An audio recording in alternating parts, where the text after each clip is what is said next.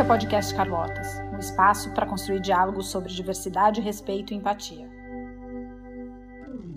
Esse episódio do Bate-Papo Carlotas foi gravado num encontro ao vivo com a doutora Carla Tiepo para falar de neurociência e empatia e aconteceu em junho de 2023. Bom dia!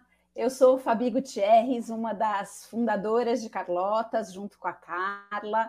É, Para quem ainda não conhece, Carlotas é uma empresa com propósito social que busca olhar e cuidar das relações. A gente faz isso é, de diversas maneiras, em empresas, é, em escolas, instituições de assistência. A gente usa a arte, a ludicidade para fazer essas conversas menos doloridas, mas bastante profundas eu sou uma mulher branca, é, cis, cabelos castanhos claros, olhos castanhos, estou com uma blusa branca e um casaco lilás em cima, numa parede branca ao fundo.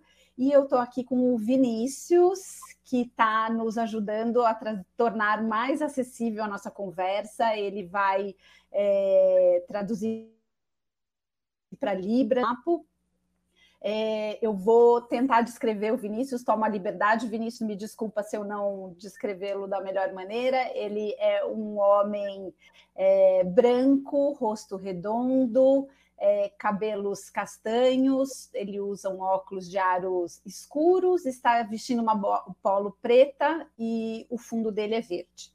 E a gente está aqui nesse mês da empatia, é, num momento muito especial, que eu vou tentar ser o menos chat possível, de uma pessoa que eu admiro bastante, para a gente pensar a empatia na perspectiva da neurociência, que é a doutora Carla Tiepo. Ela é neurocientista e pioneira na aplicação da ciência do cérebro no desenvolvimento humano organizacional, entre muitas e muitas, muitas coisas que ela faz, né? Esse é só um resuminho aqui do é, do currículo e da potência dela. Doutora Carla, muito bem-vinda e muito obrigada por estar com a gente aqui. É, queria que você se apresentasse melhor do que eu te apresentei e se autodescrevesse. Perfeito, Fabi, um prazer estar aqui em Carlotas de novo, que é um projeto que a gente admira muito e poder contribuir de alguma forma. Então, agradeço enormemente o convite. Eu sou uma mulher branca, de cabelos castanhos escuros, na altura do ombro. Hoje estou vestindo uma blusa salmão, estou num ambiente que é um quarto com um fundo com alguns quadrinhos ali, nenhum deles muito importante, a não ser um que está aqui, ó, que é Somos Todos Doadores de Ocitocina, que é praticamente um mantra para mim, né? Doar ocitocina é a coisa que eu mais faço, viu, Fabi? Que é através da forma de, do, do, olhar, da, do vínculo, do convívio com as pessoas, ser capaz de transformar o nosso entorno e transformar a nós mesmos, né? Então eu eu me desenvolvo através dessa relação e desse vínculo que eu construo com as pessoas. Para mim isso é uma forma muito nobre da gente seguir a vida, né? E um prazer enorme estar aqui com vocês, estar aqui com o Vinícius, que vai fazer esse milagre que é me fazer ser audível para aqueles que eu não consigo me comunicar com, né? eu fico muito chateada de não poder eu mesma me interpretar. Eu acho isso muito bonitinho, poder falar várias línguas. Obrigada, Vinícius. Obrigada, Fabi. Obrigada a todos que estão aqui com a gente. Bom, vamos começando. Já tem gente aqui no chat, mas eu queria deixar super aberto essa conversa para vocês trazerem pontos, perguntas para a doutora Carla. Queria começar, já que é o mês da empatia, eu queria começar perguntando o que é para você empatia. Antes da neurociência, o que é para a doutora Carla a empatia? Bom, Fabi, eu tenho uma história que, inclusive, também tem muito a ver com esse mês, né? Eu sou homossexual. E esse mês é o nosso mês de orgulho, é o mês onde a gente fala um pouco, inclusive por isso eu estou começando essa conversa por aí, né? Então, empatia para mim, é, pessoalmente, foi uma coisa que eu senti muita falta das pessoas em relação a mim, especialmente nessa trajetória de ter que me entender. Quando a gente é criança, adolescente, isso não é fácil. Quando isso acontece na década de 80, que foi uma década perdida né, para a nossa sociedade, uma década que a gente atropelou a vida, isso fica ainda mais complicado. Então, empatia sempre foi uma coisa que, como Kiron, o curador ferido, né, que é uma mitologia linda, que é aquele que, por conhecer a dor, é capaz de empatizar com o outro, é, empatia para mim sempre foi esse bem maior que eu quis oferecer para quem estava no meu entorno. Então, ainda mais do que uma definição, empatia para mim é uma atitude, é um estar no mundo de um jeito específico. Porque quando a gente precisa pensar para ser empático, deu tudo errado né? É, tem alguns comportamentos que precisam simplesmente emanar de forma automática de nós. Caso contrário, eles perdem sua validade. Eu explico por quê. Quando a gente não tem a empatia como um fenômeno automático, nós não consideramos ela no primeiro processamento que nós fazemos. Esse primeiro processamento é o que gera a principal informação emocional sobre um contexto. Então, quando a gente entra numa situação, a gente recolhe alguns dados sobre aquela situação e imediatamente a gente constrói um parâmetro emocional sobre aquilo. Quando a empatia não está automatizada no seu cotidiano, no seu jeito de agir, você vai considerar o outro no segundo momento. E aí, parte do que você já teve que avaliar e, e questionar e, e, considerar como comportamento já foi, já andou. E aí, o outro ele vai entrar num, num prisma que é sempre secundário. O grande desafio é tornar o outro, tornar o entorno, tornar a, a, sociedade que está em volta de você é, prioritária no seu processamento. Não acima de você, porque isso não faz sentido, mas ao lado, prioritária, é, considerando-se. Né? Então, empatia para mim foi uma coisa que eu senti muita falta e que por isso, como Kiron, um curador ferido, eu faço questão de praticar. É para mim é uma prática, para mim e requer treino. E tem hora que a gente não consegue. E tudo bem, a gente se assumir assim nesse lugar de que às vezes, a depender da pessoa, não é tão fácil assim ser empático, né? Com certeza. Então vamos começar a entrar um pouquinho mais né, nesse entendimento do processo, que pela tua fala eu estou entendendo que uh, a empatia pode ser algo que a gente treine, correto? Como tudo no cérebro, tudo. Tudo é treinável, ainda que, obviamente, a gente tenha uma genética e a gente tenha um modelo de personalidade que vai se estruturando desde os primeiros dias de vida, por conta das experiências que você vai tendo, por conta da sua genética. A coisa é tão complexa, tão multifatorial, que chega a ser leviano a gente tentar transformar isso numa frase, sabe? De quais são os elementos que compõem essa construção. Mas ele é uma construção constante. E o processo empático, ele, ele surge como uma função social, ele surge como um processo que que tem interesse homeostático. Como, que, como é que eu explico isso melhor? O que, que é o, o, interesse homeostático? Ele nos produz equilíbrio em relação à nossa própria sobrevivência. É mais fácil para um ser social, como é o nosso caso, reconsiderar as dificuldades dos outros e aprender com elas, e nessa interação, através do olhar para o outro, começar a entender, inclusive, o que acontece conosco usar essa interação com o outro como processo de aprendizado. Então, quando você vai na psicologia, na, na, psicanálise, na psicologia junguiana, quando você vai beber nessas fontes, o outro ele sempre tem um significado de aprendizado. Ele sempre a gente vai se espelhar no olhar do outro, a gente vai se ver pelo outro. Então, as interações elas são interações que trazem resultado homeostático. A gente tem vantagens evolutivas porque nos relacionamos e porque somos seres sociais. Mas é muito importante modificar a perspectiva é, é, da interação social de uma perspectiva que na criança é muito egóica, é muito centrada nela, ela quer buscar no grupo as vantagens para ela, e ela começar a entender que quando ela opera num modelo ganha-ganha, no modelo em que eu forneço, e aí a gente costuma dizer que o altruísmo é biológico, né? Porque quando eu, eu ofereço para o grupo algum grau de energia, algum grau de colaboração, algum grau de reciprocidade, esse grupo entende isso e devolve isso para mim. Né? Então, é, é, a integração de um indivíduo ao grupo tem muito a ver com o que ele é capaz de oferecer para esse grupo também. Não que nós estejamos fazendo moedas de troca e que a gente vai calcular a contribuição de cada um, mas é necessário esse drive, a gente perceber esse direcionamento dos indivíduos, um voltados para o outro. Porque quando a gente começa a se relacionar com alguém que você escuta o que ela tem para dizer, você interage com ela, você dá aquela força, tá, tá, daí a hora que você chega, você fala assim: puxa, menina, você não sabe que aconteceu comigo. Isso, ah, comigo aconteceu pior. Ah, mas olha só, deixa eu te falar uma coisa, eu tô com uma preocupação assim, nossa, você sabe que eu tô com uma assim parecida? Tipo, nunca é sobre você, sempre é sobre o outro. E essa assimetria, que eu vou parar e vou dizer assim, nossa, estou achando essa relação assimétrica e tal. Como ela não me devolve afetividades, como eu não sou alimentado emocionalmente por ela, eu vou me desinteressando daquela relação. Então, o indivíduo que é egóico, a criança que é egóica, que não entende que ela precisa fazer uma interação ganha-ganha com o seu entorno, né? Dou lugar na fila, porque daqui a pouco você vai me dar o seu, ou se você está mais apertado para ir no banheiro, pode ir primeiro, né? Isso é uma coisa que eu faço que as pessoas acham estranhíssima. Quando eu estou numa fila de, de banheiro assim, que tem a fila de mulher, né? Porque, escuta, vamos combinar? Os homens nunca têm fila no banheiro. A nossa fila é imensa. Outro dia, no congresso que a gente estava, a gente invadiu o banheiro masculino. Eu criei um motim lá, invadimos o banheiro masculino, botamos três na porta para não deixar homem nenhum entrar, para esvaziar a nossa fila, porque tinha gente lá que estava fazendo xixi pela orelha já. Então, não é, não é incomum eu chegar, se eu não estou tão apertada, e eu vejo que tem outras pessoas, eu pergunto, gente, tem alguém muito apertado? As pessoas acham estranhíssimo. Mas o que, que eu espero com isso, né, Fabio? Eu espero que um dia que eu esteja apertada, encontrar alguém que diga, alguém está apertado, sabe? Ou um dia que eu chegar uma filha e falar, gente, nossa, eu estou super apertada. Ser do, do locus comum, ser do convívio, alguém falar, não, então passa aqui, faz primeiro e tal, né?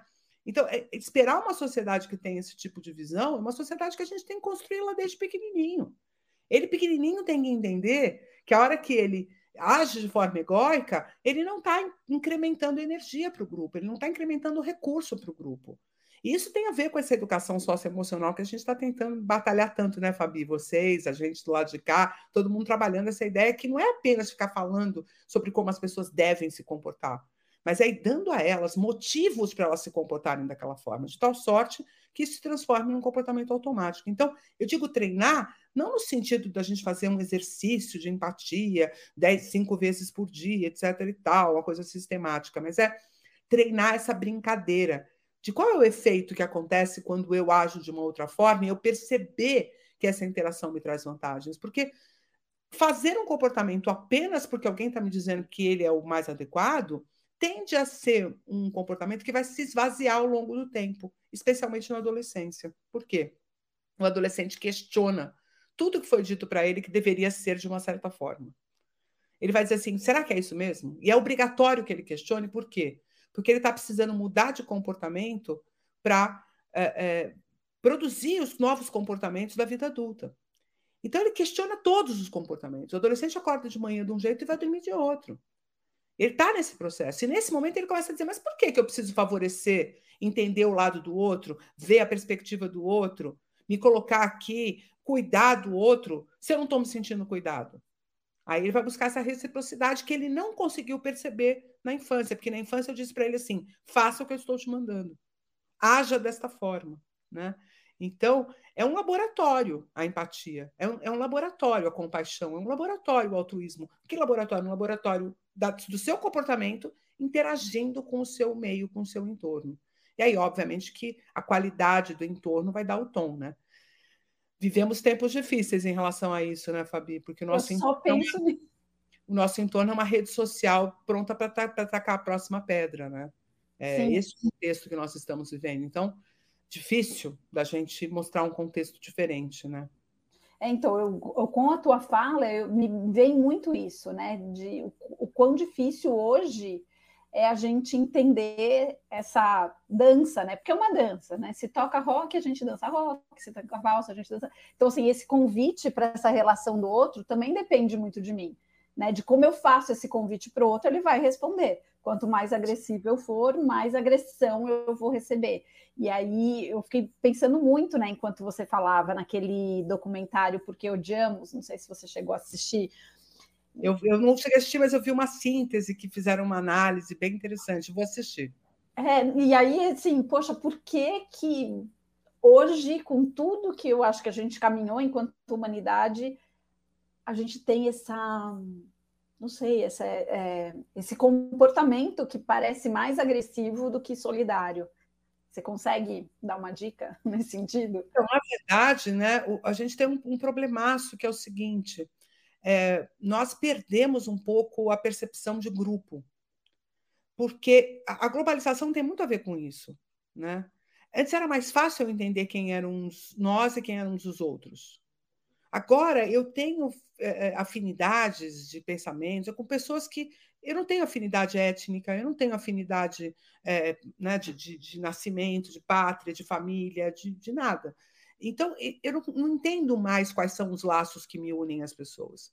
Eu posso agredir alguém que está do meu lado e amar alguém que está na, na, Austrália, você entendeu? E, e tudo bem.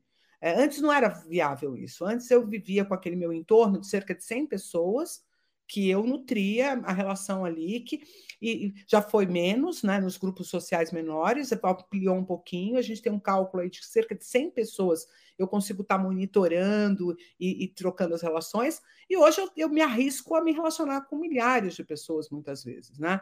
E, e, me interagir com milhares de pessoas. Eu, eu tenho uma experiência nas redes sociais que é triste, porque toda vez que eu faço alguma coisa que dá alguma viralizada, como aconteceu agora com um podcast que eu fiz com o Lutz, a gente teve, sei lá, meio milhão de visualizações num corte, é um negócio bem impactante, né? Vai, vai vir uma legião de pessoas afins de se relacionar com você de forma honesta, de forma aberta, e vai vir um monte de hater. E você tem que comprar esses haters aí, por quê? Porque para eles o barato da história é odiar da melhor forma, entendeu? É isso, é odiar em grande estilo. Então, eu vou fazer a piada mais cruel, eu vou tocar no ponto mais delicado dessa pessoa, eu vou trazer ali a, a fragilidade, porque eu tive essa capacidade de ferrar essa pessoa em grande estilo, entendeu? Então, é assim, seja no que for, o ser humano quer ser o melhor. Até para odiar, ele quer ser outstanding, entendeu? Então, as pessoas elas estão fazendo uma escalada, uma competição de quem é o mais hater, de quem faz a piada, ou quem faz o bullying, ou quem faz a crueldade mais eh, robusta que gera mais efeito no outro. Porque não estou olhando o outro como um igual a mim. Essa pessoa que está ali na internet falando, ela não é igual a mim. Ela não é do meu grupo. Então eu vou odiar. Entendeu? Então eu vou. E aí a gente está. A, condição de entender o que, que é do grupo, o que, que é fora do grupo, está cada vez mais estreita. E, e, e, é possível hoje. Existe um campo onde eu posso considerar outros seres humanos é, menores do que eu, diferentes, é, menos capazes. Existe esse espaço na, na, na mente humana e existe o um espaço onde a gente pratica isso. Porque antes eu podia imaginar que ah, quem está lá do outro lado do continente é pior que eu, mas está lá do outro lado eu não vou falar para ele que ele é pior que eu, eu só acho que ele é pior que eu, mas ele está lá eu estou aqui. Agora a pessoa está aqui do meu lado, eu estou vendo o que ela opina, o que ela, como ela pensa, como ela... e aí eu meter a boca. Porque odiar em grande estilo também dá ibope. Né? Então, não é apenas porque eu estou optando por odiar ou optando por amar. Eu sei onde eu amo e onde eu odeio. Mas em ambas as circunstâncias eu quero ser outstanding, eu quero me diferenciar da massa. Porque esse é o grande problema hoje. O problema é não ficar num, numa vala comum de pessoas comuns que a, que a internet produziu. Né? Todo mundo agora por, por, quer ser autoral, quer ser influencer tal. Eu tô, até vou fazer uma brincadeira agora essa semana, Fabi. Vou sair de uma condição de micro-influencer, que é menos de 50 mil seguidores, e vou para uma condição de, de mini influência. Pô, eu vou fazer uma festa, entendeu? Porque, tipo, para tudo, entendeu? Mudou o status. E as pessoas estão buscando isso enlouquecidamente. Então, se eu conseguir isso odiando, vai ser odiando. Se eu conseguir isso amando, vai ser amando. Não interessa muito bem o que eu vou fazer. Porque a questão moral ou ética já não está entrando no jogo, porque aquele outro é uma é uma vitrine para jogar pedra. Ele não é uma outra pessoa. Ele é uma vitrine. Eu me pus como vitrine. A pessoa fala: ah, olha lá a vitrine, está pronta para a gente jogar pedra. Então eu posso parar, observar e gostar da roupa, ou eu posso ir lá jogar pedra. Mas é uma vitrine, não é uma pessoa, entendeu? Então, a, essa despessoalização, vamos dizer assim, né? Ou a desumanização, é que a palavra desumanização tem outros significados, mas tirar a qualidade de pessoa de alguém é o primeiro caminho para você não ser empático. Né? E é isso que acontece, porque quando você considera o outro um igual, imediatamente as suas ferramentas sociais entram em jogo. E você é obrigado a lidar com elas, nem que você seja para você assumir que você não é empático, que você não considera aquela pessoa, né? Então você vai ter que assumir isso internamente. A Heloísa, aqui no chat, fez um, um questionamento que eu acho bem legal, porque as pessoas sempre eh, me pedem assim, tá, Carla, então me diz o que fazer. Né? Tipo, vamos lá, eu faço, fala aí que eu vou fazer, fala qual passo a passo, eu vou fazer, não, não importa. E no fundo, Heloísa, tem a ver com a gente se perceber. Tem muito mais a ver com uma autoobservação do nosso do ponto de vista emocional, porque o que acontece efetivamente quando a gente opera dentro de um, de um sistema de empatia é a gente conseguir se alimentar emocionalmente do resultado daquele comportamento. Qualquer comportamento nosso será repetido à medida em que ele nos traz algum tipo de dinâmica emocional cujo resultado é positivo. É difícil explicar isso, mas eu vou tentar em poucas palavras. A gente trabalha com valências emocionais. Como é que funciona isso? Para qualquer situação, eu atribuo um valor emocional. Então, eu, por exemplo, adoro Carlotas, acho um projeto incrível, adoro a Carla, adoro você. Há muito tempo, a gente estava tentando recordar, e quando foi a primeira vez que eu fiz um trabalho com vocês assim, né, em streaming, faz séculos, né? Não dá nem para lembrar quando foi. Foi 2015, 2016. Adoro o projeto. Então, quando você fala para mim, cara, vamos fazer uma live? Vamos fazer uma live. Vamos fazer uma live. Não vou... A valência positiva está clara, vamos fazer. Agora, tem outras situações em que a pessoa me, me pede para fazer, se eu estou atabalhoada com um monte de coisas, eu vou fazer uma análise relativa entre o meu tempo e o que eu, o que eu vou ganhar né, de, de visibilidade. Tem essas contas que a gente precisa fazer. E a gente vai fazer essas contas na hora em que emocionalmente você não estiver tão conectada. Aí cabe fazer essas coisas. E tem hora que alguém me pede para fazer uma live, alguma coisa, que é uma pessoa que eu não admiro, que eu acho que, que não está indo bem, que está falando coisa que é besteira e tal. Então, aí vem uma valência negativa. As nossas emoções estão o tempo inteiro calculando as diferenças entre essas valências. Então, quando você vive uma situação em que ter sido empático melhorou o retorno emocional, você pode ter, você, você podia estar com uma dor, você podia estar com uma aflição, e aquela pessoa com quem você tem trocado relações empáticas conseguiu atender a sua necessidade, o retorno da empatia que você pratica é o motor e o combustível para você continuar sendo empático. Então, o truque, Heloísa, é você se relacionar com pessoas que estão prontas para esta relação ganha-ganha. Porque a gente escolher a pessoa errada para ser empático na verdade, só nos reforça a ideia de que a gente está sendo trouxa quando a gente é empático. Porque tem essas duas vertentes. Se você tratar com empatia alguém que está afim de te abusar, um abusador, uma pessoa abusadora, uma pessoa que vai usar aquele teu benefício contra você ou, ou não vai te devolver nada, você só vai se sentir sugado, sugado, sugado, sugado, sugado, aquele exercício de empatia vai, vai cada vez reforçar mais a ideia de que você não tem que ser empático. E quando você pratica empatia com pessoas que têm reciprocidade, ali você começa a entender que está valendo. Né? Então, uma coisa que eu construí na minha vida, eu tive essa oportunidade, né?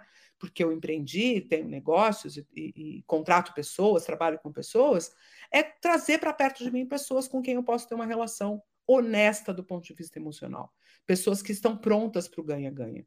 Então, é, ainda que eu, obviamente, precise de qualificações técnicas para alguns cargos e tudo mais, se não tiver qualidades socioemocionais adequadas, eu não consigo nem trabalhar com essas pessoas. Porque o meu modo de trabalho infere a ideia de que essas pessoas estão conectadas comigo emocionalmente, né? E essa é a prática. A prática é isso. O treino é estar num lugar que te permita viver isto e receber o resultado positivo disso. À medida que você vai praticando, quase como fazer academia, sabe? No primeiro dia você vai porque precisa emagrecer, no segundo dia você vai porque uh, você prometeu para todo mundo que você ia, mas quando chegar lá na quinta, sexta vez que você for e a, a, balança começar a se mexer, você vai começar a ir por causa da balança que está se mexendo. Então, a própria coisa vai gerar o estímulo para você se manter, né? É... E a Patrícia está perguntando: será que a, a empatia é uma forma de autossatisfação? Sempre será. Infelizmente, qualquer comportamento que a gente executa, ele só será mantido se nós formos capazes de perceber a vantagem homeostática do equilíbrio do indivíduo em executar aquela tarefa. Então, compaixão é isso, altruísmo é isso, porque a gente está olhando para o outro. E estar olhando para o outro e ver o bem do outro está nos satisfazendo. Existe esse lugar. Mas é, é, é muito importante que a gente entenda que se a gente ficar gastando essas fichas com pessoas que estão nos abusando, eu acho lindo Jesus Cristo dizer, bateu numa face da outra. Mas não fica ali apanhando o dia inteiro, entendeu? Eu acho que é isso. Tomou numa, dá a outra e tchau. Você entendeu? Não vou revidar, não vou. Mas tchau. Não vou ficar aqui apanhando, entendeu?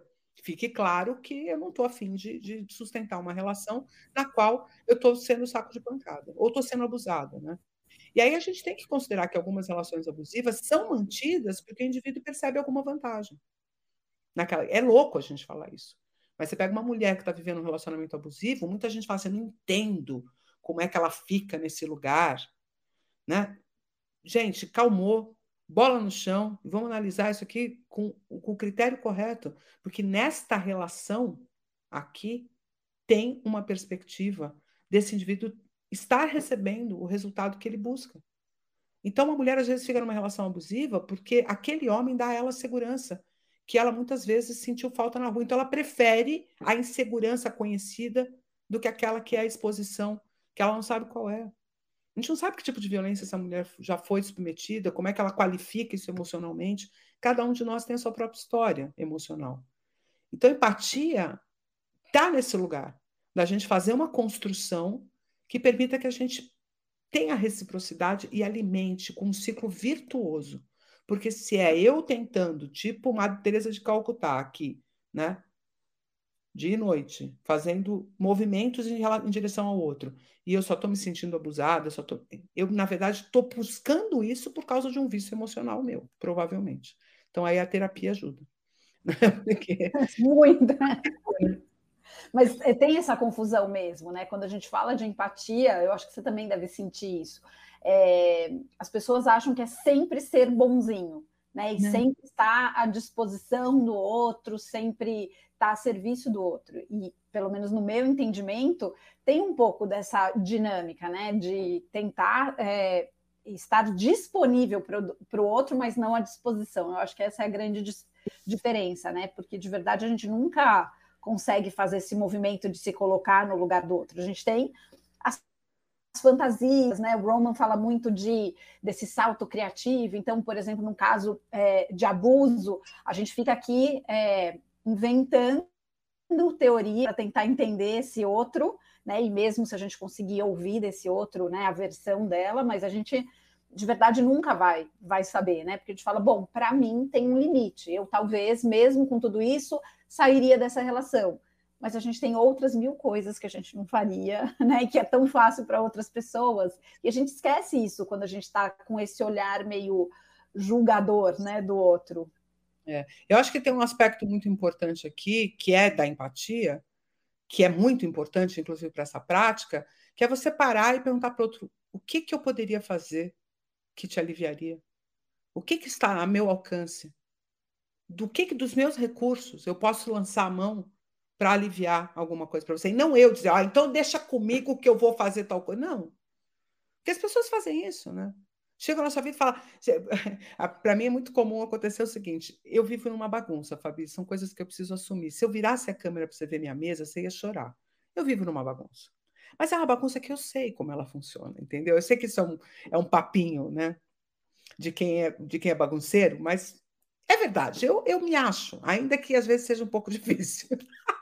Só que se chega alguém aqui, a primeira coisa que a pessoa me oferece é arrumar. Eu não quero que ninguém me ajude a arrumar. Eu, é, porque vai dar certo. Se a mão nas minhas coisas, não pode. Aqui tá tudo de um jeito que só eu sei a importância de casa. Às vezes tem uma caixa, um negocinho, assim, um negocinho que é importante para mim. E para a pessoa é lixo, entendeu? Então não vai combinar. Eu dou risada porque a minha sogra, ela é cabeleireira.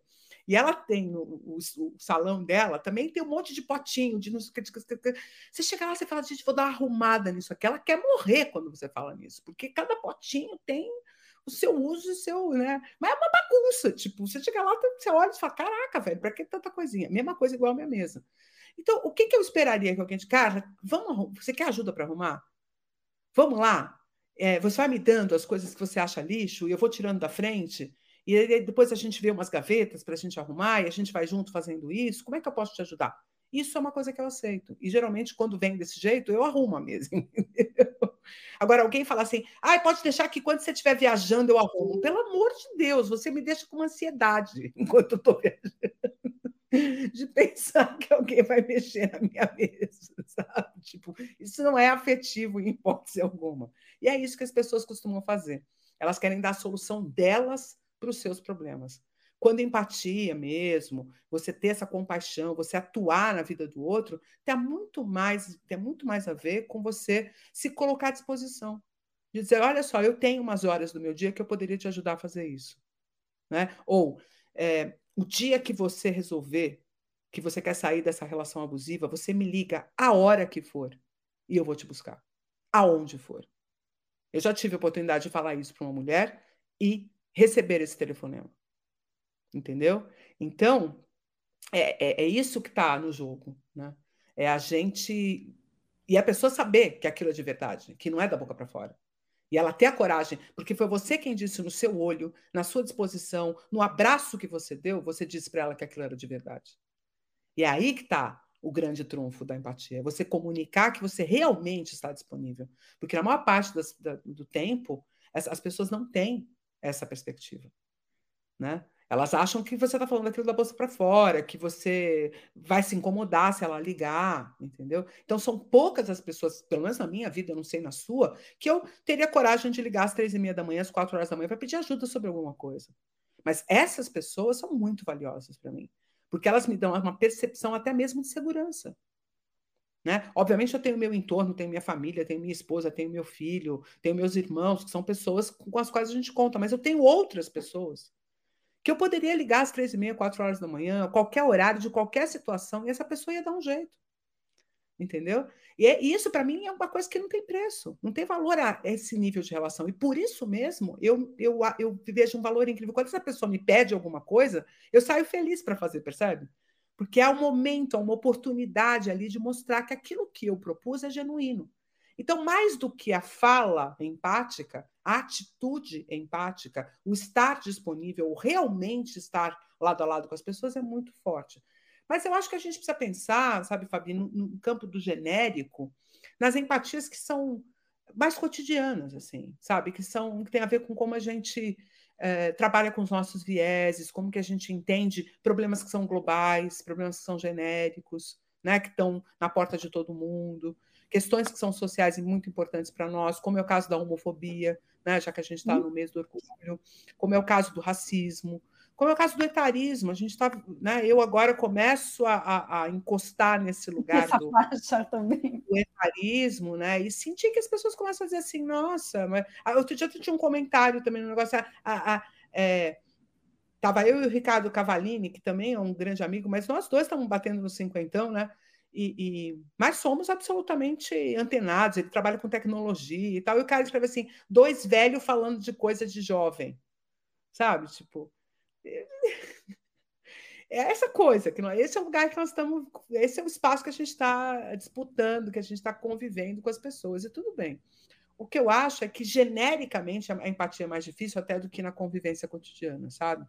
Que é entender como é que essas diferenças, esses grupos, né? Estão aqui, ó. Inclusive, uma dessas pessoas que eu posso ligar às três e meia da manhã acaba de comentar, estou aqui sempre. Eu sei. que é você mesma, que eu estava até aqui na minha cabeça, era você uma da lista mesmo.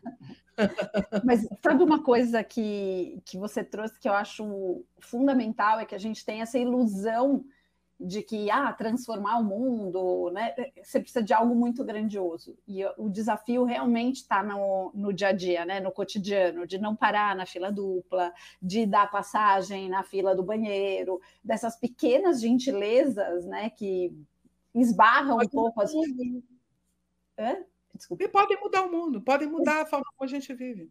Porque é exato, muda o ambiente, muda o entorno, você se sente bem, um sorriso, um segurar porta de elevador, que eu acho que hoje nunca ninguém mais faz, né? Então, essas pequenas atitudes, elas são tão impactantes. A Fê Citri traz aqui, pré-julgamento seria um dos principais obstáculos para esse é, exercício da empatia. É, sim, fundamentalmente, porque o pré-julgamento já significa que você está partindo de um processamento acerca do que o outro está passando, sem nem ao menos se dar o espaço de compreender o que, o que qual é a realidade do outro. Né? É ficar dando é, muito, muito muito pano, sabe, para a sua percepção, para aquilo que você julga, é acreditar muito em você e na sua capacidade de compreensão de mundo, você fazer qualquer tipo de análise antes de entender exatamente o ponto do outro. E, e, e o mal barato, né, Fabia? Depois disso tudo, você conclui que você não sabe o que o outro está vivendo. É nunca julgar. Né? tipo, porque você não tem como julgar mesmo. É nunca julgar. Né? É, eu não posso deixar de comentar que tem a, a, outra da minha lista também acabou de, acabou de comentar, Dodge Salmeron aqui também é a segunda, outra da essa, então, se eu contar para vocês há quanto tempo que ela me salva às quatro e meia da manhã, tipo, né, figurativamente falando, é tipo muito, né? E é isso, são pessoas que, que eu viro o mundo por causa delas, mas Eu acredito que todo mundo tem essas. E, e o barato mesmo, o, o, grande salto, é a gente conseguir fazer isso num coletivo. Para ponto, sabe, Fabi, de a hora que eu vir, vir, vir, uma pessoa parada em fila dupla, olha que louco esse lugar utópico que eu gostaria de viver. Eu falo, puta, ela deve ter uma razão para fazer isso. Ela tá parada aqui porque ela precisa. E aí, ok, entendeu? Porque tem horas que são urgências. Tem horas em que a gente realmente está apertado. Sabe, é, seria muito legal que a gente pudesse, é, numa emergência dentro do trânsito, meter a mão na buzina e todo mundo abrir. Porque é um pacto nosso de que eu só vou fazer isso quando eu realmente precisar. Entendeu? Então, quando você precisar, você vai poder fazer. E, e, isso é louco, porque isso seria viver numa sociedade assim muito elaborada, né? muito evoluída. Agora, quando a gente vai em alguns lugares na Europa, e aí não vou dizer que seja porque eles são emocionalmente melhores, eu acho que inclusive é por conta de terem entendido que é desse jeito que a convivência fica mais razoável, né? Você tem níveis de respeito que você dificilmente encontra aqui no Brasil em algumas relações, né? Do, do, do, convívio social, do convívio urbano, vamos dizer assim. A questão da faixa, a questão da, da, da, de dar lugar, a questão de nunca furar uma fila, a questão de nunca se aproveitar de uma situação. São coisas que a gente vê um exercício aí em alguns lugares que a gente visita que dá desejo da gente poder conviver dessa forma aqui, né? E quando a gente está no interior, mesmo aqui de São Paulo, hoje eu moro em Jundiaí, né? Eu saí de, de da capital e estou morando num numa área mais rural, assim. Não é muito rural, é meio colado na cidade, mas é, é, é mais afastado. Mas é muito interessante as, as, relações que eu consigo manter aqui. Porque eu estou contratando um monte de serviço, né? Porque a gente tem que reformar umas coisas aqui, era uma, um lugar mais abandonadinho, assim. Então, eu estou contratando um monte de serviços, um monte de relações com, com a lojinha de material de construção e tal. Você fica chocado. Porque eles falam assim: não, não, eu mando, depois você passa e, e paga. Não, é, deixa comigo, eu faço, depois a gente vê como resolve. Ah, eu sei fazer isso, a pessoa vai, mete a mão e faz. Só que ela espera a reciprocidade, entendeu? E é aí que você consegue entrar nesse grupo, porque eles, quando beleza, então você vai passar e vai pagar mesmo, entendeu? Tô te dando essa chance. Mas vamos ver quanto tempo você demora para passar e para pagar, né? É, é isso. Você vai ter que me mostrar que você sabe jogar esse jogo, que você é responsável e que você é, tem isso de uma forma latente em você, né? E essas são coisas que eu, que eu acostumei a viver, que eu, eu até acho graça, assim, sabe? Devolver o troco errado quando você recebe na padaria, né? Cara, é, é tão legal a forma como a pessoa que está ali no caixa reage, que você sabe que você plantou uma semente ali. Você botou uma dúvida nessa pessoa sobre a natureza humana, sabe, naquele momento. Ela começa a, a, a aventar uma hipótese de que ela poderia, quem sabe, para algumas pessoas, derrubar um pouco a guarda. Né? Eu acho que, que é uma atitude assim meio é, é, anárquica, saca? Meio revolucionária. Você fazer umas coisas que, em geral, as pessoas não fazem. Apenas pelo, pelo prazer de poder mostrar que era possível. Né? Então, tem alguns negócios que eu falo, as, as pessoas falam assim: ah, todo mundo é corrupto, todo mundo só nega imposto. Olha só, eu não. Olha que barato. Você poder falar que você, na medida que você consiga saber, né? Tudo que eu sei que eu preciso pagar, que às vezes tem coisa que a gente fica toma surpresa. O PIS, PASEP, do, não sei o que, é surpresa, né? Toma de toma de assalto. Mas tudo que eu sei que eu preciso pagar, eu pago. Por quê? Porque a hora que alguém quiser discutir corrupção, a hora que alguém quiser discutir uso do dinheiro público e tal, eu tô limpa, eu posso falar o que eu quiser. Entendeu? Eu gosto de estar limpinha. Eu gosto de não ter problema com isso e poder né, é, é, agir e, e, me posicionar de uma forma dura em relação, inclusive, às pessoas que não consideram que isso é um bem comum. Então, empatia está nisso tudo. Empatia está do jeito que você paga imposto. Aí você fala, mas o governante não vai ser empático, então. Mas é cada um com seus problemas, entendeu? Eu faço minha parte e vou cobrar que ele faça dele. Vou tentar votar, vou tentar discutir política, vou tentar ser um ser político para que essa coisa mude. Agora, eu simplesmente, diante de seu recuo e digo farinha pouca, meu pirão primeiro, uma coisa errada. Onde foi que eu vi isso que eu achei tão lindo? É, que uma pessoa fala, ah, já sei, o, a, como chama o rapaz que, que é a Rita Von Hunt?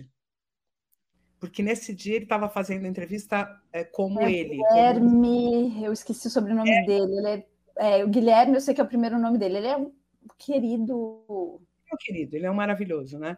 É. E aí, contando de um, de um, um, Eu não me lembro em qual entrevista, porque eu estou ficando velha mesmo, o pessoal tem razão, isso está acontecendo. e aí, ele estava falando que o que, que, é que pode fazer você é, brochar, se, né, se desinteressar por completo de uma pessoa? Aí ele falou assim: várias coisas, mas a que mais me brocha é esse, essa perspectiva farinha pouca, meu pirão primeiro. E para mim, isso real. Guilherme Terreri. Aí ela mandou nome e sobrenome, tá vendo? É esse tipo de pessoa com quem eu ando. e aí, é, é, ele, um fofo, né? E falando, gente, vários defeitos a gente consegue superar, várias coisas. Agora, a pessoa já com 20 e tantos anos, 30 anos, 40 anos, tá nessa visão egóica de mundo, é muito complicado. Né? Então, isso também me afeta muito. Esse lugar de tipo, tem pouco, então eu vou salvar o meu. Para mim, assim, tem pouco, eu vou, eu preciso, mas quem mais precisa? Porque se tem pouco, tem mais gente na caristia. Se tem pouco, estamos vivendo a escassez. Está na hora da gente pensar em dividir. Né? Quando tem muito na abundância, eu posso pegar um tantão para mim. Entendeu? Faz parte. Se eu produzir essa abundância, faz parte eu querer ficar abundante também. Mas na escassez, é justamente na escassez que a gente tinha que saber dividir? Será que os nossos antepassados, se no inverno tivessem farinha pouca, meu pirão primeiro, teriam como? A coisa interessante que eu vejo nos meus cachorros, Fabi, eles têm uma hierarquia. Então, um come, come mais. O maior, o mais forte, come mais. Mas depois ele cuida, olha que barato, para que os pequenos comam. Ele fica olhando e agora é você, vai, eu estou aqui te olhando. É muito louco.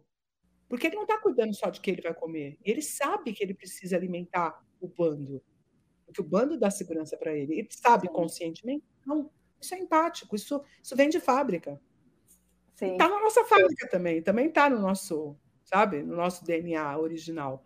Então, é simplesmente operar na nossa natureza social sem deixar que a vida cultural, que a vida racional vá te corrompendo para te levar para um lugar em que, egoístamente, sozinhamente, né, isoladamente, você vai ser capaz de performar. Porque isso é uma ilusão. É uma ilusão dos tempos de abundância. Né? Exato, é muito fácil ser empático quando está tudo bem, quando está todo mundo feliz, né? Compartilhar alegria. O difícil é quando né, o, o rolê é desafiador, quando alguém está numa situação difícil. É, acho que uma coisa que pega muito, que eu vejo nas conversas de empatia, é o quanto a gente não consegue lidar com a dor do outro, porque isso mexe em alguma coisa na gente, né? Então a gente tenta é, abafar aquela dor, porque aquilo ali pega na gente de alguma maneira, né? É, não, e, e esse, quem sabe, seja o, o principal motivo para que a gente não se conecte com a dor do outro, porque ela, ela, ela liga, né? ela acende as nossas próprias dores. Aí tem um conceito bem legal que é a gente operar dentro de uma perspectiva de empatia mais cognitiva, né? É, porque a, a, empatia afetiva a gente acaba vivenciando ela de forma muito robusta com, aqueles, com aquelas pessoas que são próximas afetivamente da gente, né? É, eu estou para desafiar alguém, obviamente que existem relações e relações, né? Mas relações saudáveis né, entre filhos e mães, né? É, eu estou para desafiar alguém que consegue ver a mãe chorando e não chorar junto, né? Esse, para mim, é o maior exemplo de empatia é a relação que a gente tem com a nossa mãe, que é uma reciprocidade que foi construída lá no, na hora da ocitocina, na hora de mamar, né? Você nem sabe por que, que você a sua mãe te sacaneia, faz mil coisas, te, te abusa, te não sei o que, você vai ficar achando lindo. Daí tem que ir na terapia para ir matar a mãe para conseguir se libertar disso, né? porque senão fica preso naquela ideia né, da, da, dependência emocional com essa mãe e tal. Então é muito fácil a gente operar nessa empatia afetiva com quem está próximo. Só que se a gente vai para o mundo com essa empatia afetiva, a gente sofre muito. E esse sofrimento pode impedir que a gente consiga agir, né? Porque o barato de você ter essa visão da necessidade do outro não é só você ver, é você agir em relação a ela é você se disponibilizar, é você agir, oferecer teus recursos, oferecer aquilo que está na sua mão, né? A Mara agora há pouco fala da questão do privilégio, né? Eu acho que de verdade quem tem privilégio tem obrigação de ser ainda mais empático e dar mais e fazer mais. Quanto mais privilégio, mais você precisa oferecer. Porque senão é, é, a conta não fecha, a conta da, da economia mundial não fecha. Né? É, você precisa oferecer. Quanto mais recursos você tiver, mais você precisa colocar eles a serviço do coletivo. E é exatamente o contrário que a gente vê, né? Quanto mais a pessoa mais guarda para si, porque ela precisa se preservar e preservar o que ela conquistou, etc, etc. E às vezes você vê um monte de gente é, operando, é, pessoas. Nossa, outro dia eu vi um negócio incrível. É, até é, foi um vídeo de internet e tal, que o cara estava comendo um sanduíche ali, que ele ganhou na rua e aí chega um outro morador de rua, o cara parte no meio da metade para o outro, né, cara? Tipo, é isso, eu sei o que, que dói ficar com fome, né? Então, esse meio sanduíche aqui, podia fazer falta, ia dar uma forrada maior? Ia. Mas esse meio pode mudar o status desse indivíduo, ele pode ganhar até um pouquinho mais de fôlego para conseguir mais alguma coisa. Porque ele já está completamente né, destruído. Então, é mais fácil as pessoas, às vezes, que têm escassez oferecerem do que quem tem abundância. Que eu acho muito louco. Que eu acho muito louco. Né? É, óbvio que existem circunstâncias circunstâncias. A esmola em si, a gente precisa pensar um pouco nela, na qualidade, na forma como ela chega para as pessoas, né? mas eu não, não vejo essa perspectiva é, da, gente ser, da gente ser capaz de administrar essa energia do coletivo, sabe? Dizer, puxa, está sobrando para mim energia. Então está bem na hora de eu doar, né? Está bem na hora de eu oferecer isso para todo mundo. É, e a Mara está dizendo que é libertadora. Eu, eu, acho isso uma liberdade mesmo, sabe? Muito bom ser honesto, tratar as pessoas com correção. Diria que é libertador mesmo, a Mara contou. Eu acho isso uma verdade absoluta, Mara. Eu me sinto assim, sabe, limpinha. Sabe quando você acabou de tomar banho? Eu saio com esse frescor das relações humanas, porque é isso. E outro dia, não sei quem falou para mim, sabe, você sempre está pensando nos outros. Cara, isso é instintivo. Eu não estou parando porque eu vou pensar nos outros. Simplesmente os outros vêm.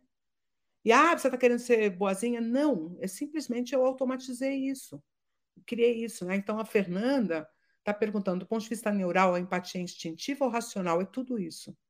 Porque ela tem elementos que são, que, que nascem da sua emocionalidade e da necessidade de você se relacionar. Se eu tivesse que começar a contar essa história, eu começaria dos neurônios espelho, que é o seguinte, né? Desde pequenininho, Atenção ao fato, eu não estou dizendo que os neurônios espelhos são responsáveis pela empatia, tá? Tem gente que fala isso, mas o buraco é mais embaixo. O problema é maior. Então, só para fazer essa ressalva. Mas os neurônios espelho, eles permitem que você, ao observar alguém que está fazendo alguma coisa que você gostaria de saber, fazer, ou desenvolver, ou realizar, você consegue imitar essa pessoa. Então, vamos lá. Você pega um macaquinho rezos que está Hoje a gente, desculpa, macaco prego, que está lá no, no, Piauí aprendendo, e eles estão aprendendo a fazer isso, a lascar pedra. Eles estão aprendendo a fazer pedra lascada. Vai vendo que a gente vai perder essa hegemonia. Eles estão lascando pedra lá no Piauí, os macaquinhos prego. E aí você vê um filhotinho aprendendo a lascar pedra com o maior. E por isso que se torna uma cultura. Né? Porque um vai passando aquela tecnologia para o outro, exatamente do jeito que a gente chegou até aqui. Essa função é muito importante, porque eu estou me espelhando em indivíduos que estão obtendo resultados melhores que os meus. Certo? Então, eu começo a me aproximar de indivíduos que socialmente são importantes para mim. Essa é a primeira aproximação. Daí, a criança vai desenvolver uma função bem importante por causa disso, chamada teoria da mente. Que significa o seguinte: o que será que a Fabi está pensando agora do que eu estou falando? Esse é um exercício que eu estou fazendo. Obviamente, isso não é a verdade. Porque é eu pensando sobre o que a Fabi está pensando. Por isso é uma teoria. A teoria da mente da Fabi, que eu construo aqui na minha cabeça. Com isso, eu já tenho mais um passo dado para que eu consiga estar na mesma perspectiva que você. Porque agora eu sei, eu sei diferenciar o que eu sei do que você sabe.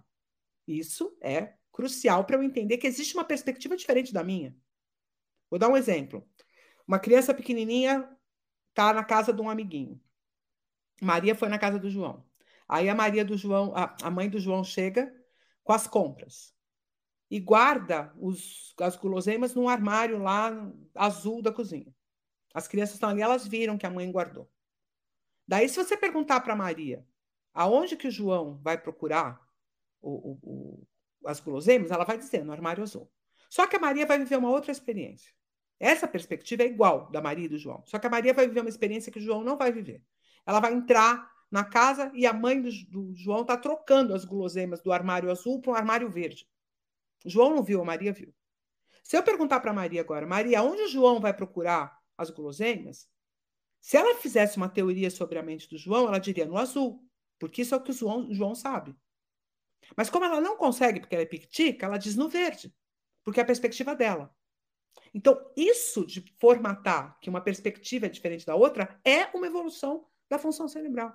Inclusive, o desenvolvimento da teoria da mente é um princípio que depende tanto da emocionalidade, dessa relação emocional, de você se conectar com o outro e poder se, se plasmar no outro, que crianças que têm transtorno do espectro autista têm dificuldade de fazer isso. Têm dificuldade de teorizar sobre a mente do outro. Não todas, mas algumas têm né? dependendo da causa, dependendo da, da, da, da patofisiologia que está em, em, em jogo ali. Então, veja, Fernanda, são as duas coisas, porque na verdade é um construto complexo. Ela não tem isso ou aquilo, ela tem aspectos emocionais e ela tem aspectos de funções executivas, que são a manipulação que a gente faz com as informações que a gente tem, para poder entender qual é a perspectiva do outro.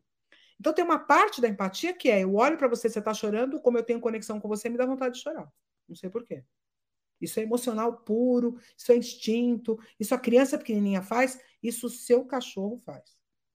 Porque as pessoas que têm cachorro muito perto sabem. Você está triste, está chorando, o cachorro vem te lamber, vem querer te entender, vem querer ver o que está acontecendo. Então, essa conexão emocional, ela tem a ver com afeto, tem a ver com proximidade, é puramente afetiva. Só que ela te empurra a construir é, funções cognitivas e executivas, nas quais você tem que operar com elementos que vão ampliar a capacidade empática, vão te dar mais elementos e vão fazer com que você consiga ter uma construção empática com um grupo maior do que aquele que é o seu grupo de pertença. Você pode começar a pensar na humanidade de uma forma mais global, porque você aplicou funções cognitivas sobre sou um ser humano, vivo em sociedade. Então, tem uma opção de elementos aqui que não são naturais. Acontece que o barato aqui, Fernanda, não é a gente entender se é aqui ou é aqui. É entender que isso pode ficar na esfera do controle, eu faço porque tenho que fazer, porque é assim que as pessoas têm que ser, para serem bonitinhas, ou eu faço porque tenho visto retorno positivo em fazer e, portanto, exercito esse comportamento naturalmente. Esse é o, a, a, virada de chave que a gente precisa pensar, né? E não se é emoção ou se é razão, porque ambos, emoção e razão, podem ser automatizados. Né? Até, o, até a tua racionalidade pode até o teu modo de pensar pode ser automatizado. Te ouvindo, Carla, é, fico pensando, a gente fala muito de modelo de mundo, né? De tentar é, olhar ou ver o mundo pelo olho do outro, que eu acho que né, seria um pouquinho dessa teoria da mente, mas eu sinto tanta dificuldade hoje em dia de ver as pessoas aplicando isso, sabe? É, de ter essa dificuldade de sair desse é, egocentrismo, né, e de achar que o certo, o correto, né, o mundo é da forma como eu enxergo. Porque, no fundo, abriu-se um espaço, e isso tem muito a ver com, com rede social, tem muito a ver com fake news, tem muito a ver com construções de realidades paralelas, né? Se você for pensar assim, é, Obviamente que a gente tinha cultura ocidental, cultura oriental, a gente tinha uma cultura é, é, relacionada aos povos árabes e suas religiões e seus modos de vida, e tínhamos a, essa, essa visão mais é, americocêntrica aqui, né, que tem a ver com esse impacto Europa e a, a, forma como foi colonizada as Américas e essa relação de superioridade da América do Norte em relação à América do Sul, né? Então isso criou um, construto cultural que é, é, nos posiciona nesse universo. Então, pensando no nosso construto, a gente mais ou menos vinha numa toada de que todo mundo pensava mais ou menos do mesmo jeito, dentro desse construto. Né? Então, é, tínhamos os mesmos valores. Tal. Aí você começa a ter choques muito importantes do ponto de vista político, especialmente. Especialmente a política, a forma de pensar o mundo, o ser político começa a ter combate. Porque tem conflitos que a gente precisa se posicionar e conflitos muito relacionados a modo econômico, à desigualdade, a lugares onde as pessoas estão, a diferenças, obviamente, étnicas, diferenças de gênero, de orientação, inclusive sexual, de modo de expressão. Então, o que aconteceu? Aquela hegemonia que, que fazia com que parte da sociedade ficasse absolutamente suprimida, nem aparecesse, você percebe que é uma hegemonia falsa? Mas ela dava a percepção de que nós estávamos vivendo todos no mesmo mundo. Hoje a gente vive fraturas nessa realidade. Porque formas de pensar que eram oprimidas, que não eram possíveis, surgem e começam a se posicionar. Isso para o bem, na minha percepção, né? pensando no meu recorte, para o bem e para o mal. Porque dizer que eu hoje posso pensar, abre bem aspas aqui, isso não pode ser feito um corte em separado, né? porque não é minha fala, mas abre aspas. Bandido bom é bandido morto? Fecha aspas. Significa que eu estou considerando que existe uma outra possibilidade de julgar aquele ser humano, que não a partir da perspectiva humana. Então, o que é dissidente nessa história é eu dizer, não, pessoal, veja bem, bandido, o cara que é criminoso, que, eu, que em qualquer outro lugar do mundo é, é, é, seria morto, seria né, assassinado, seria é, julgado, dente por dente, olho por olho e tal, agora ele vai, a gente vai tentar reabilitá-lo. Essa visão é uma visão nova e controversa. Visão que eu defendo, inclusive, mas controversa. E aí você tem o choque. Só que hoje você tem a possibilidade de ter essas duas visões em choque o tempo inteiro na sociedade, produzindo isso no cotidiano das pessoas. Não é mais que a gente vai discutir isso no dia que a gente, lá no Congresso, for julgar o aborto ou a pena de morte ou o que quer que seja. Essas coisas estão sendo disputadas frente a frente na sociedade. É mais fácil eu dizer que eu sou de um grupo e que eu não sou de outro. E com isso é mais fácil que eu considere o outro diferente de mim, a ponto de eu não precisar ser empático né? E, e, essa, quem sabe, tem sido a principal dificuldade, né? É, mas aqui tem uma coisa que, que a Heloísa estava trazendo, que eu acho que vale a pena a gente arrumar, porque a gente gosta de descer uma, uma definição simplista. Então, a Heloísa está dizendo assim: seria correto dizer que a diferença entre teoria da mente e empatia é que no primeiro você imagina o que o outro está pensando, e a segunda é tentar imaginar e conectar com o que o outro está sentindo? É, não, na, na, seguinte medida, Heloísa, porque a gente precisa derrubar isso para um nível de mais complexidade, né? E qual que é esse, esse ponto de maior complexidade? Uh, qual a diferença entre empatia cognitiva e teoria da mente? Ela reformulou a pergunta aqui, então vamos bater nessa que ela trouxe agora. Qual a diferença entre empatia cognitiva e teoria da mente? Na teoria da mente, eu estou obtendo dados para meu próprio uso, às vezes, inclusive, para é, alguém que é um psicopata, por exemplo, tem uma teoria da mente incrível. Manda muito, entende exatamente qual é a necessidade do outro e tal. A empatia é a atitude que você tem em relação a esse conhecimento. E não exatamente o conhecimento. Que é você achar que vale a pena socialmente, emocionalmente, se conectar com aquela necessidade do outro. Então, é um passo além. Né? Porque na empatia cognitiva, eu estou entendendo o que o outro está vivendo do ponto de vista cognitivo, eu consigo me conectar com isso e eu consigo trazer ferramentas para melhorar aquela situação. Certo? Na teoria da mente, eu por enquanto só estou. Na, é, é, um passo de eu sei o que o outro. Que, eu sei que o que o outro está vivendo é diferente do que eu estou vivendo. Né? E é aí que está é, essa perspectiva da gente trabalhar o, os conceitos, não do ponto de vista do, que, do que gera, mas da vivência, do cotidiano, da prática, e entendendo como é que cada uma dessas circunstâncias vai trazendo de retorno para o indivíduo. O indivíduo com ele mesmo fazendo essa análise a respeito desses comportamentos e sendo mais é, aberto ao resultado do que um pragmatismo do tipo que vantagem Maria leva. Aberto no sentido que vantagem esse meu grupo social, que, que vantagem esse contorno que eu estou vivendo aqui, que vantagem a sociedade, que vantagem a humanidade tem a partir desse meu comportamento. Acho que esse é o truque, esse é o salto qualitativo que a gente tem dificuldade de dar, né? E que, obviamente, muitas, muitas pessoas vão dizer assim: você consegue fazer isso porque o seu calo não está ardendo. E eu vou confessar a vocês que eu aprendi a fazer isso quando meu calo mais ardeu. Foi nos momentos em que eu estive mais vulnerável, em situações mais dramáticas, que eu pude entender o valor de ter conexão, de estar efetivamente de verdade com um grupo de pessoas que com os quais eu poderia contar, né? Então a minha atitude de alguma forma selecionou pessoas que puderam me apoiar e esse quem sabe tenha sido o meu grande ganho, né? Ainda que não tenham sido todas, mas tudo bem, a gente tem que apostar. A gente aposta no 100% e recolhe aquilo que, que volta como sendo um resultado ótimo. Bom, infelizmente poderíamos passar o dia inteiro, concordo com o Bruno, com a Fê aqui, podíamos passar o dia inteiro ouvindo a doutora Carla, é por isso que é tão precioso e tão especial esse bate-papo. É, quem não conhecia a doutora Carla, é, duvido muito aqui, mas quem não a conhecia por. Estão me ouvindo? Quem não Sim. conhecia, por favor, sigam em todas as redes e tornem ela grande, é, como é que chama, influencer que ela merece ser, porque realmente. Agora eu quero ser macro-influencer. Macro-influencer, porque realmente merece, o conteúdo dela é muito maravilhoso.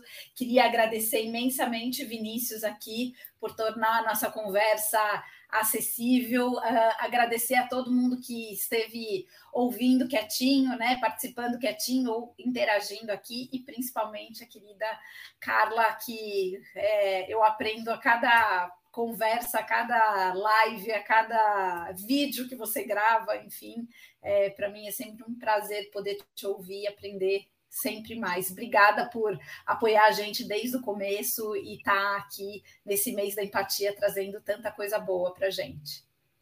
Fabi, eu que agradeço imensamente, desejo sempre muito sucesso a vocês, vocês fazem um trabalho incrível. E atenção ao fato, cada vez que eu venho para cá ou que eu interajo com pessoas que eu tenho vontade de interagir, eu aprendo muito também. Né? Eu mesmo revejo meus conceitos, eu mesmo lapido aquilo que eu estou construindo e estou entregando é, nas redes sociais, porque é tão difícil a gente construir o discurso de tal sorte que atenda a, ao nível de, de conhecimento e ao nível de interesse que as pessoas têm sobre aquele tema, porque o grande impacto é você ser acessível a mais gente. Né? Então, o meu desejo de chegar a mais gente é porque eu realmente gostaria que a minha discussão chegasse a mais pessoas. Não as minhas verdades, mas a minha discussão, o que eu discuto, as perguntas que eu faço, eu gostaria que mais pessoas estivessem dispostas a me ajudar a responder.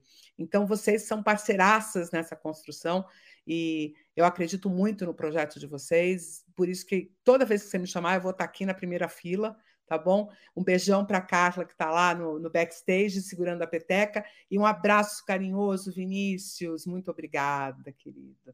Valeu a força, viu? Um beijão, Fabi. Você encontra essas e outras entrevistas no nosso canal YouTube barra Carlotas TV ou no nosso site carlotas.org.